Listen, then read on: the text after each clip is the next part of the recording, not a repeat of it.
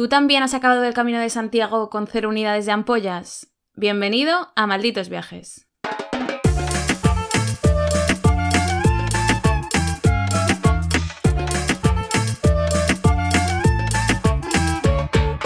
Hola a todos y a todas y bienvenidos una semana más a esta nuestra humilde morada, Malditos Viajes.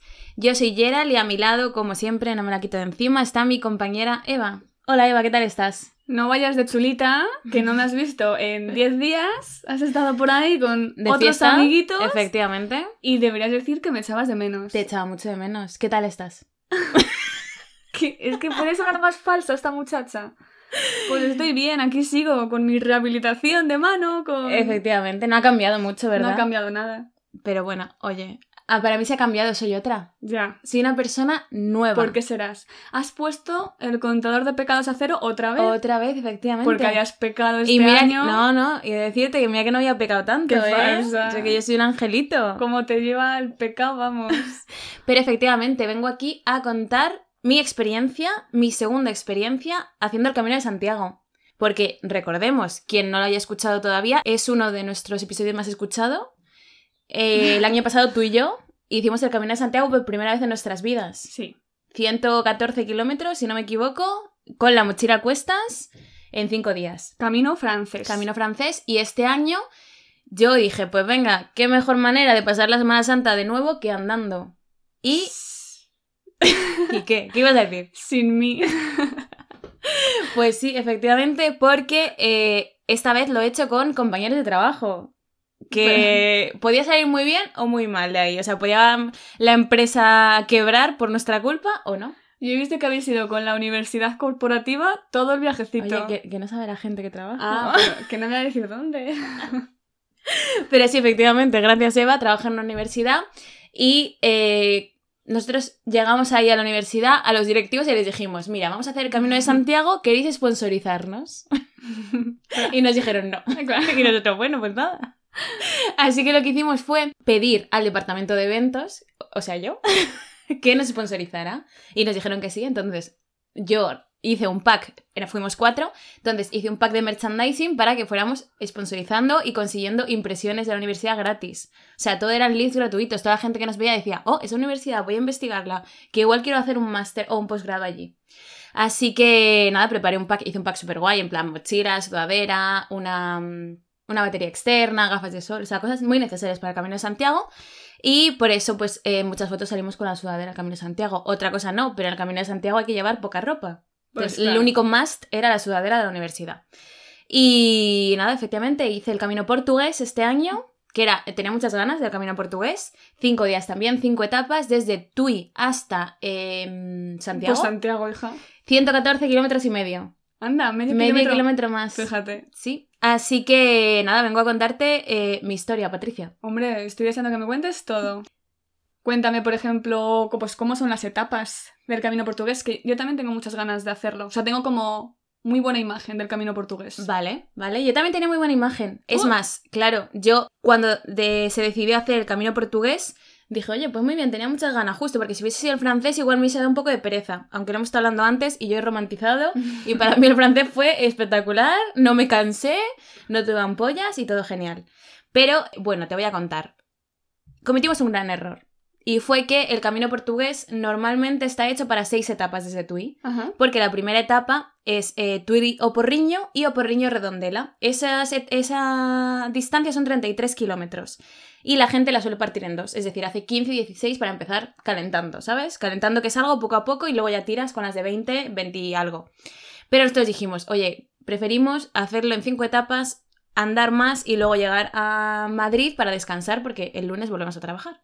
Así que dijimos que, ¿por qué no hacer 33 kilómetros del tirón en la primera etapa? Las tres personas con las que he hecho este camino eh, no, so- no lo habían hecho nunca, así que ellos iban como súper emocionados. Y yo dije, bueno, vamos a llegar emocionados, malo será que muramos la primera etapa. Así que emprendimos camino, además emprendimos el eh, sábado e hicimos 33 kilómetros del tirón, ¿vale? Al principio hicimos 10 kilómetros del tirón y luego ya sí que fuimos parando más.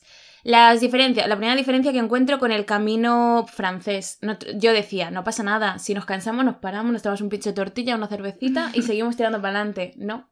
Eso fue un error porque no hay eh, muchos bares, ¿vale? A nivel servicios, en el camino portugués, al menos desde Tui, eh, está más bien escaso. Qué fuerte, ¿eh? Porque eh, sí que había bares, es más, nos descargamos una aplicación de la Junta que es como del Camino de Santiago, porque vas viendo pues dónde dormir, eh, lugares de interés, dónde comer, tal, y no había demasiados. O sea, es- era más bien escaso, es más, cada etapa, al salir, teníamos que ir calculando dónde íbamos a parar respecto a lo que nos encontráramos, porque es verdad que en el francés el año pasado, tú te acordarás, cada cinco minutos había un bar Es que no fue el camino de Santiago, fue el camino de la cerveza. Hombre, hubo un día que fue el que menos kilómetros hicimos, que fueron 18 creo, y fuimos tomando una cerveza en cada bar. Que fue el día que más tarde llegamos al hotel. Efectivamente, pues por las cervezas que llevamos encima. Pero nada, esto fue para mí un error. Yo no volvería a hacer 33 kilómetros del tirón. Acabamos muertos. Ya era, o sea, era de este nivel que ya no es que tus piernas andaran solas, es que ya no podía. O sea, yo ya no sabía qué hacer. eh, me pesaba la mochila muchísimo. O sea, y eso que empezábamos con ganas. Llega a pasar esta etapa en la tercera o la cuarta y no la terminamos. Porque era horrible. Pero. mm, Es que primera etapa, 33 kilómetros, Sí. es estar muy motivado, ¿eh? Además, sobre todo es llegar a Oporriño, que es casi la mitad, donde mucha gente se queda y tú ver que sigues, ¿sabes? A ti te Mm. queda la mitad o más de la mitad de, de la etapa. Entonces fue horrible porque sobre todo también eh, es bastante estable el terreno hasta ya el último tercio, que es como donde está más cansado, que empieza a haber subida hacia Redondela. Y, y nada, yo no lo recomendaría. O sea, no recomendaría hacer 33. Lo divides o te buscas la vida, pero no hagas 33 del tirón. Llegamos a Redondela como pudimos. Yo lo único que hacía era, cada vez que terminaba una etapa, eh, poner las piernas en alto. Al Isabel lo llevas. ¿Tú te acuerdas de ese capítulo de Aquí no hay quien viva? No, Jo. sé que te decepciona. Pues para los fans de Aquí no hay quien viva, cuando eh, Juan e Isabel están te- intentando tener un hijo Ay, juntos. Sí que me acuerdo, sí que me acuerdo. un hijo juntos y lee Juan en internet que para que se fecunde el óvulo con el espermatozoide más directamente, justo después de haber tenido sexo, tienen que poner Isabel los pies en alto contra la Sí, sí. pared para que sea fecundado. Pues yo quería ser fecundada después de cada etapa porque yo tenía las piernas que no podía más y para que la circulación volviera a bajar hacia mis, eh, mi eh, cuerpo superior, Porque el inferior... pues lo que tenía que hacer era poner los pies en alto. Y ya se me ha olvidado a que ver, estaba diciendo. ¿a qué hora salisteis? Salimos a las eh, 9 de la mañana, 9 y media, porque y dijimos, venga, salimos a las 8, pero era de noche todavía, o sea, era imposible. Y llegamos a Redondela como a las 7 de la tarde.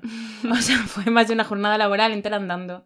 Fue horrible. O sea, parábamos bastante, pero aún Y así, la universidad sin pagar... sin nada. sponsorizarnos, efectivamente.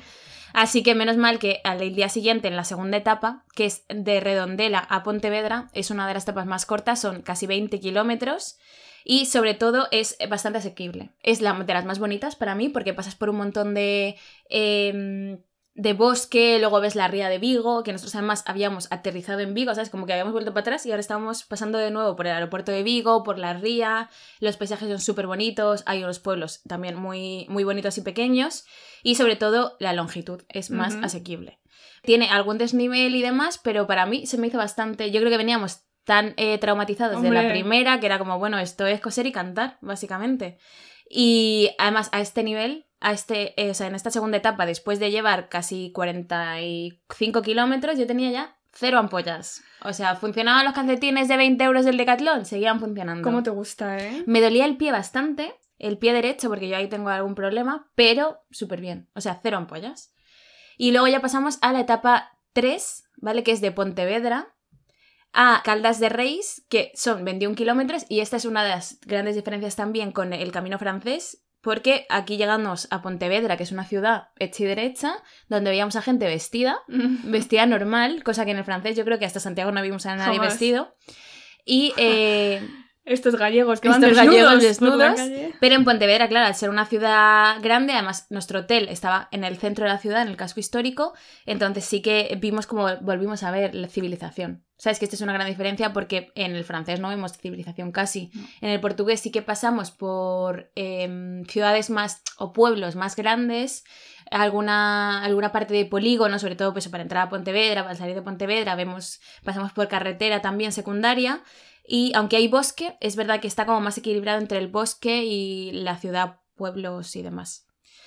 Esta etapa tiene una subida súper grande, sobre todo al, al principio, pero es bastante sencilla, porque estamos hablando de eso de 21 kilómetros, algo bastante asequible. eh, llegamos además, eh, fue el día que más pronto llegamos, que, que creo que llegamos sobre las 5 o así. Y, y la verdad es que esta etapa, junto con las segundas, ya más bonitas, pues eso, porque tanto la salida, una vez que sales de mm, Pontevedra, eh, ya es todo bosque, todo caminitos así como en medio del campo. Eh, ahí vimos vacas, vimos cabras, vimos ovejitas, gal- eh, gallegas, vimos eh, gallinas también. Así que era bastante, bastante guay. Y luego llegamos a la cuarta etapa, que fue mi etapa más fácil para mí. No para el resto de mis compañeros, pero bueno. Es la etapa más corta, que es de Padrón. No, de Calas de Reis a Padrón, ¿vale? Son casi 19 kilómetros. ¿Comiste pimientos? Exacto. Ah, Ya había comido pimientos antes de llegar a Ah. Padrón. Pero claro, mi sueño era llegar a Padrón y comer pimientos. Claro. Esta es como la más corta, pero no es la más sencilla porque los ocho primeros kilómetros son subida constante, ¿vale? Es todo rompepiernas de que te morías, eh, porque era eh, subida más subida. Y luego sí que es verdad que ya vas, empiezas a bajar, luego subir un poco, está como más estable, entonces sin más.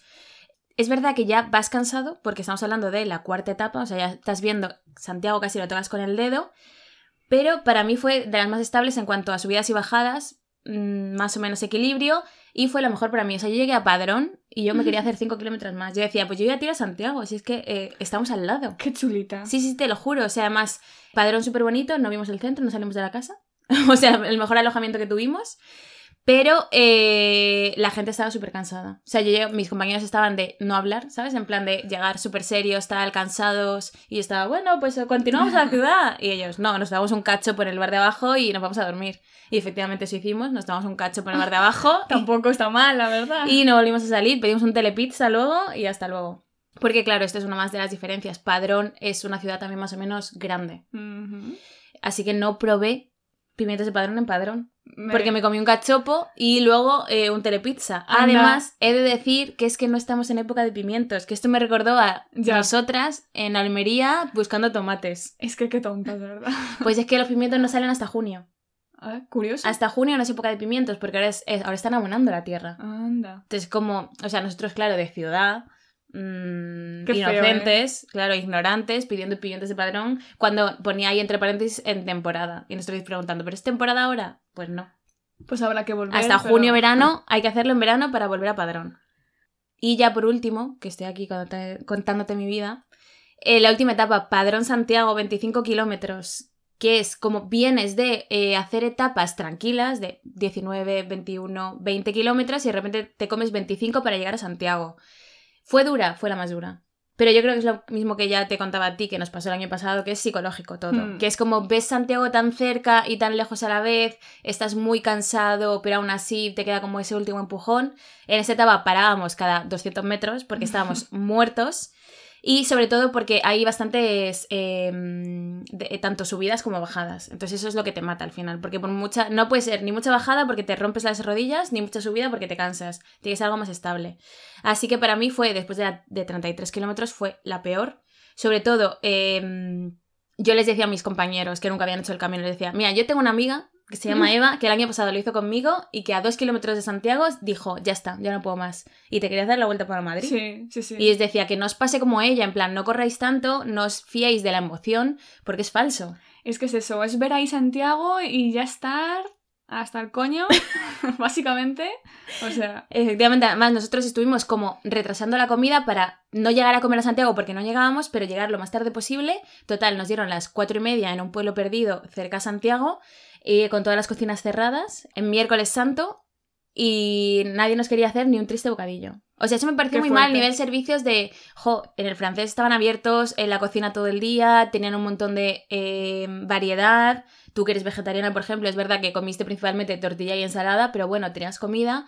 Y encontramos un italiano que nos hizo una lasaña, pero a las 5 de la tarde. Con lo que llegamos a Santiago a las 7 muertos, nos cerró la oficina del peregrino, Oh. donde te dan la compostelana, porque era súper tarde. qué fuerte. Así que dime que fuiste el día siguiente a primera hora para ser de los que ganan el premio. no timamos a Santiago, que el santo lo ve todo. Yo todo el rato decía, el santo lo ve, no desan o sea, no andes de más, no desandes, no intentes hacer atajos, porque el santo lo ve y va apuntando en su cuadernito de faltas, en plan, una falta. Esta persona eh, ha, hecho un cruce antes. Pues podrías haber podido comer gratis. Así que eh, no lo hicimos. Pero bueno, la entrada a Santiago, pues como siempre, la entrada a Santiago es súper emotiva. Algo diferente, eso eh, venía a contarte las diferencias como principales que yo he encontrado. Entramos por la otra puerta. O sea, sabemos que el Obradoiro tiene dos puertas principales por donde entran los caminos. Una es la de la, no me acuerdo cómo se llama, de un arco donde está el gaitero famoso, Famoso. que por ahí entra el francés y otros tanto que se han juntado al francés antes. Y, por la, y la otra es la de abajo, que entre el portugués, entre otros, y en este caso entré por la de abajo. Que es más triste, o sea, no triste, pero no tiene al gaitero ahí No con musiquilla. Emocionante, Sí. pero oye. Pero oye, llegamos mucho más vacío que el año pasado a la Plaza de Obradoiro, eh, llegó bastante gente con nosotros también y pudimos hacernos las fotos de rigor, ahí tirarnos frente a la catedral y la verdad es que bastante bien. Y así en general yo creo que te he resumido bastante rápido, bueno, rápido entre comillas, mis cinco etapas del Camino de Santiago portugués. Qué guay. Tengo muchas preguntas. Vale, yo... ¿Quieres Bueno, contarme algo más? Cuéntame. No, cuen- pregúntame tú y si no salen te cuento alguna diferencia que he notado por si alguien estaba pensando entre eh, hacer el portugués o el francés. Te iba a preguntar si había más gente que el año pasado. Mm. No sé si por ser un camino distinto o por no ser año sacobeo este. Porque el año Claro. pasado lo pasamos muy mal con tanta gente. Efectivamente, sobre todo me acuerdo, las salidas y a las entradas de los pueblos era una locura, o sea, Mm. parecíamos hormiguitas. Pues el portugués, súper poca gente. Es decir, que sí que hemos conocido lo, lo típico de que ves pasar cinco veces a la misma persona y dices, ya es mi amiga, ¿sabes? y sí que hemos visto a gente así, pero contados con, vamos, con los dedos de una mano. O de dos manos. Porque muy poca gente. O sea, lo típico, nunca íbamos con gente, sino que la gente o te pasaba o les pasabas tú, pero andabas solo. O sea, mucha, mucha tranquilidad. Y siendo Semana Santa, ¿eh? Me llama la atención. Sobre- es verdad que empezamos un poco antes, porque empezamos el sábado, porque nosotros tenemos vacaciones antes, pero aún así eh, yo he estado en Santiago un par de días más, he vuelto el viernes, o sea, estuve miércoles, jueves y viernes en Santiago y he visto bastante más vacío que el año pasado la plaza de Obradoiro, que es lo típico de ahora en hora punta, a partir de las 12, una que empieza a llegar toda la gente. Había gente, pero no tanto como el año pasado. El año pasado me acuerdo que era como una guerra ahí de Sí, todos los soldados sí, sí. caídos llegando a la plaza, pero bastante tranquilidad. ¿Puede ser el año Jacobeo? Puede ser. Puede ser. Aún así, yo tengo justo en el último día me encontré con una amiga que también había hecho, ella había hecho el primitivo, que se junta con el francés en Melide, y me dijo que estaba petado el camino. O sea que no, no creo que haya mucha diferencia. O sea, yo creo que sí, que el año pasado se nos juntó todo. Que era el francés que es el más. eh, el que tiene más gente, y que era año Jacobeo. Claro. Y este año, pues yo he hecho el portugués que tiene menos gente, y encima el año no Jacobeo. Claro. Así que. O sea, como primera experiencia, alguien que no haya hecho el Camino de Santiago y se esté planteando qué camino hacer, ¿cuál recomendarías? Yo creo que depende de lo que esté buscando, pero si está buscando algo pues con más servicios, con más gente, con más movimiento, con fiesta incluso, eh, pues yo diría el francés. Ahora, tengo muchas ganas de hacer el del norte, por ejemplo, Sí. que dicen que los... Y yo creo que los paisajes tienen que ser increíble porque pasas por la costa, todo lo que es Cantabria, Asturias es increíble. Y eh, el primitivo sería mi última opción ahora mismo. O sea, en el portugués había paisajes también, pero menos que en el francés. Sí, eran más paisajes, eh, sí, o sea, en la parte de Vigo, toda la ría, eso es muy bonito, luego había pueblos un poco más grandes, pero eso, como era montaña, había mucha subida, mucho desnivel, sí que veías pues la montaña, todo muy verde y tal, pero el francés era como más bosque, más recogidito, más hobbit town. Ujú. O sea, yo me sentía un hobbit. ¿Y cómo te ves tú? ¿Cómo te has visto tú a ti misma? Cero unidades de ampollas, por supuesto, presume. Cero unidades de ampollas pesada. por segunda vez consecutiva haciendo el camino, o sea, los calcetines sí que valen la pena. Y la diferencia es que este año he sido, por ejemplo, pijiregrina, que es como Ay. le llamo yo. Que el año pasado tú y yo fuimos al albergue, nosotros somos muy campechanas, como el rey. Entonces fuimos al albergue, dormimos con, no sé, seis personas, ocho, hicimos muchos amigos Bueno, durmiendo. Y este año hemos cogido apartamentos u hoteles.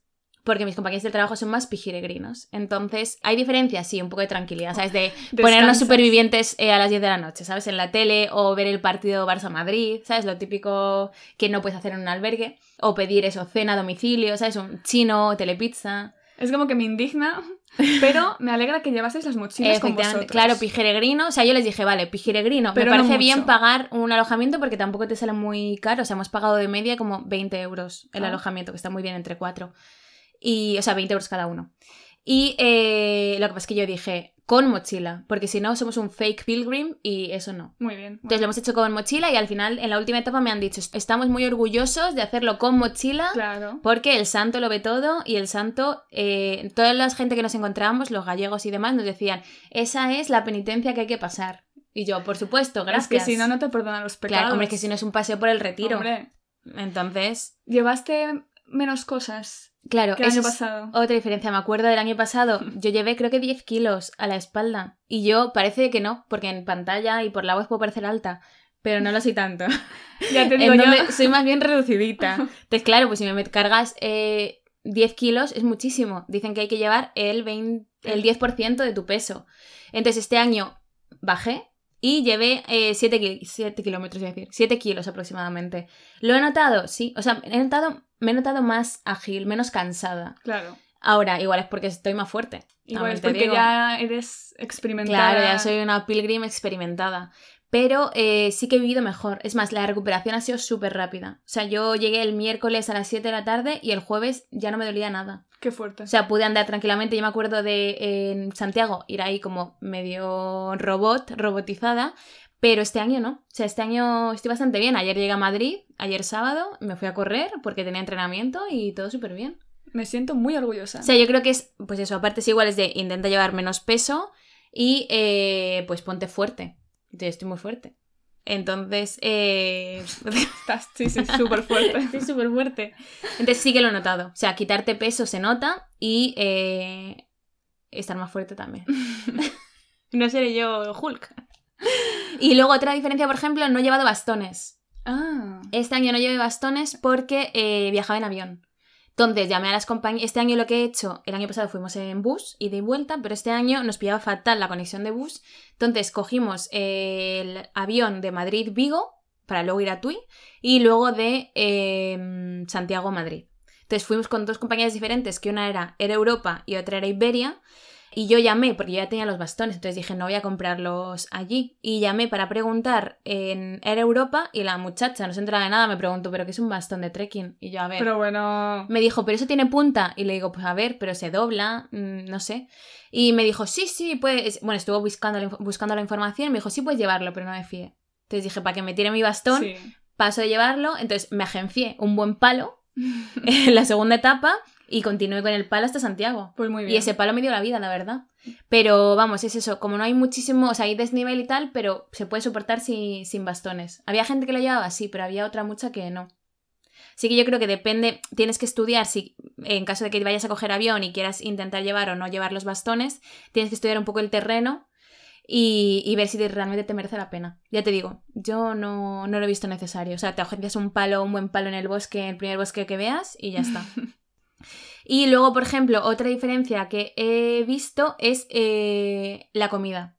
Nosotros, por ejemplo, al llegar, eh, nosotros hemos llegado este año mucho más tarde a los sitios porque siempre hemos comido a mitad del camino, cosa que el año pasado no hacíamos. El año pasado tirábamos todo recto y ya llegábamos a comer al destino muchas Sí. veces o muy cerca. Sí. Entonces, eso ya depende de cómo te quieras organizar. A mí, nuestra idea era, o sea, me parecía buena, la es que también depende de las distancias, claro, pero porque puedes disfrutar un poco más y descansar. Nosotros lo que hacíamos era andar, descansar bastante, hacer paradas largas y comer eh, un buen menú del peregrino, iba a decir, pero no, porque no existen. En el portugués no hay menús del peregrino hasta llegar a Santiago prácticamente, y luego ya tirar a- al destino. Entonces, lo más pronto que hemos llegado a las 5 o 6 de la tarde. Claro, pues que supongo que eso hay que adaptarlo a- al grupo y Claro. a las etapas. Porque Mm. igual si tienes muchos bares y te apetece ir parando mucho y tal, pues paras a comer a medio camino o no. Claro. Me da la sensación de que son etapas como mucho más largas. O sea, el francés no eran tan tan largas. Hubo Sí. una de 28. Sí, fue la más larga y luego eran 20 y algo. O Pero bueno, si te das 18. cuenta aquí, tres de ellas son de alrededor de 20 kilómetros. Mm. Lo que pasa es que es eso, como estábamos tan supeditados a dónde podíamos encontrar el siguiente bar, lo que hacíamos era en cuanto encontrábamos un bar a media mañana, parábamos a tomarnos el pincho de tortilla de rigor, luego buscábamos el siguiente bar para ya comer y luego ya teníamos que tirar porque seguramente no habría más bares hasta el pueblo Claro. final. Entonces es verdad que tienes que estar supeditado eso, a ver dónde puedes comer y dónde puedes parar. Y si no, pues nos tiramos ahí en medio de la carretera porque es que no podíamos más, básicamente. Y luego la otra gran diferencia que yo he encontrado es, aparte eso de entrar por la otra puerta y demás, pasar un día más en Santiago. Hemos pasado dos, casi tres días en Santiago. Y mucho mejor que... O sea, mejor, yo Santiago lo conozco ya como la palma de mi mano, ¿sabes? Entonces nos ha servido para comer y beber, básicamente, para ir a la la tita, tita. una vez más, tomarnos esa tortilla de patata Qué rico. por con una favor. 1009 Por favor. que es que te da la vida una buena cerveza. Y, y comer pulpo, pimientos de padrón aunque no estén en temporada. Eh, mis compañeros podían comer marisco y, y Oye, demás. ¿has comido pulpo sin enfermar? Efectivamente. Yo iba con la pastilla al lado. Yo creo que la reacción alérgica. Ya como fuimos caracoles, o sea, como somos caracoles porque llevamos la casa a cuestas, yo iba con la pastilla y decía, mira, un pulpo no me lo puedo negar. Entonces yo comía pulpo tal y la verdad es que excepto un día como que me empecé a encontrar mal, me tomé la pastilla por si acaso porque no sé si era la alergia del árbol o la alergia del pulpo, pero el resto la verdad es que ha sido bastante... O sea, he comido pulpo por encima de mis posibilidades. Bueno, bien, bien. Y luego en Santiago nada, pasear, sentarte ahí a Plaza del Obrador, ir a escuchar las campanas, entrar a la catedral para ver al santo y, y demás. Vamos, un día y medio o dos se te pasa súper rápido. Además, con el ambientazo que hay ahora en Semana Santa. Claro, está muy guay poder pasar tiempo allí. Es más, nos quedamos encerrados como el año pasado en la Tita, ¿te acuerdas? Porque pasaba una procesión. Sí. Pues nos pasó lo mismo este año. Este año, o sea, vamos, lo mismo. ¿Tenemos que hacer el Camino de Santiago otra vez? Como cada camino es distinto, ¿verdad? Eso es un hazte con todos. Además, es que yo haría el francés, es lo que hablábamos antes. Yo hago el francés otra vez y como ya hay muchas cosas que no recuerdas, como sería como la primera vez. Yo me lo haría otra vez. Pero si el siguiente me apetece, el del norte. El del norte tiene que hablar mucho. Y sobre todo ya teniendo cierta, cierto bagaje. O sea, es que ya somos peregrinas. O sea, yo ya me considero súper peregrina. Hombre, tú aquí, Dos caminos, dos de dos. Dos Semanas Santas bien empleadas. Hombre, este, tengo al santo contento, estoy arriba en su lista. tengo un montón de estrellitas azules. Pero no te has traído Tarta Santiago de las Monsas. No, hombre, te, te- te he inventado. Tienes aquí el plato al lado vacío. Me- me lo primero que te he hecho ha sido recibirte con un buen trozo de tarta de Santiago. He intentado comprar un año más el de las monchitas, el, el de las de monjas de clausura que lo hacen allí con sus propias manos, pero estaba agotado otra vez. Digo, o ha venido mucha gente entre las 9 y las 10 que abrís, o me- menos rezar y más amasar. Es- exacto, exacto. Esas monjitas, No, si, ah, quieren, si quieren acercarse a Dios, que se pongan claro, a trabajar. sobre todo que no tienen nada mejor que hacer, entre tú y yo, que son monjas de clausura, que ya se conocerán más que nadie. ¿Sabes? Es verdad. Pues fíjate, otro año más, bueno, pues para el año que viene. Es que hay que llamar y reservarlas. Ya, eso no me acordaba. Pero bueno. Tienes que escuchar nuestro propio episodio de... Eh, Claro, debería haber escuchado un momento. ¿Qué hacer en Santiago una vez terminas el camino? Porque ahí lo contamos todo. Que me parece muy buen episodio ese, ¿eh? ¿Qué hacer en Santiago una vez que terminas el camino? Porque hay mil de opciones. O sea, puedes irte desde Fisterra, que no hemos ido tú y yo, y este año tampoco he ido. Puedes eh, hacer un free tour. Puedes eh, irte a andar a la Alameda. Puedes hacer mil cosas. Comer y beber. Comer y beber, que también está muy bien. Así que nada, esa, Bueno. esa es mi experiencia, Patricia. ¿Me echaste de menos en algún momento? Mucho. Hombre, yo les iba contando, pues mira, yo, mi amiga aquí quiso darse la vuelta. mi amiga aquí, tal. Bueno. Que no se vuelva a repetir, ¿eh? ¿El qué? Que vayas con otra gente que no sea yo. Hombre, y si no el año pasado, el año que viene, pues tenemos que hacer el del norte. Venga, vale. Que es que nos queda pendiente. Y hasta aquí hemos llegado. No sé si tienes alguna pregunta más. No, hija, que te tiene que doler la gargantita ya de claro, tanto yo tengo mucho más que contar, pero claro, eh, igual será otro episodio. Que nos digan si les gusta Camino de Santiago. Si te has quedado con ganas de más, dímelo. en arroba malditos viajes yo te hago otro episodio para ti. Es que igual la gente quiere saber más sobre el portugués. Pues igual, claro que sí. Escribidnos en arroba malditos viajes o malditos que yo viajes sé que este tema- arroba gmail.com. Yo sé que este tema interesa. El Camino de Santiago es muy, está muy de moda. Y sobre todo ahora en Semana Santa y verano que se viene. Así que muchas gracias por escucharnos. No. Y hasta la próxima. no pasa nada. Ya, Santiago no te va a perdonar Ya, que no te acuerdes jamás de la despedida. Pero bueno, que ya está. Muchas gracias. Hasta Chao, luego. pescado.